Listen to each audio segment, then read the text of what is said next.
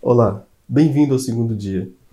A Escritura nos fala sobre a história de um filho que pediu tudo que ele tinha de direito para o seu pai, da sua parte da herança.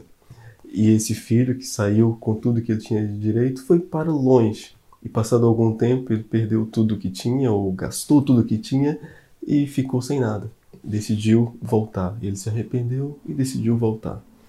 E o que eu acho interessante nessa história, para além de vários ensinamentos que nós podemos extrair daqui, é que o pai estava à espera do filho.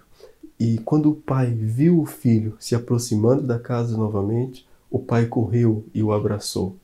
Eu penso que o pai poderia dar muitas desculpas, poderia ficar magoado, poderia castigar o filho, poderia ficar muito bravo com o filho, mas não, o pai correu, foi ao encontro do filho, quando o filho já estava aproximando da casa, e o abraçou e mandou fazer uma festa e se alegrou muito diante do arrependimento do seu filho.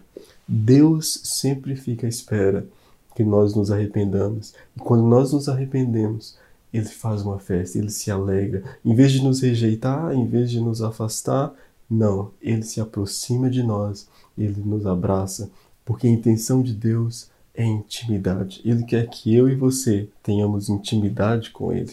No dia de hoje eu te convido a refletir sobre o texto que aparece aqui embaixo. E eu te espero amanhã no nosso próximo dia. Um grande abraço.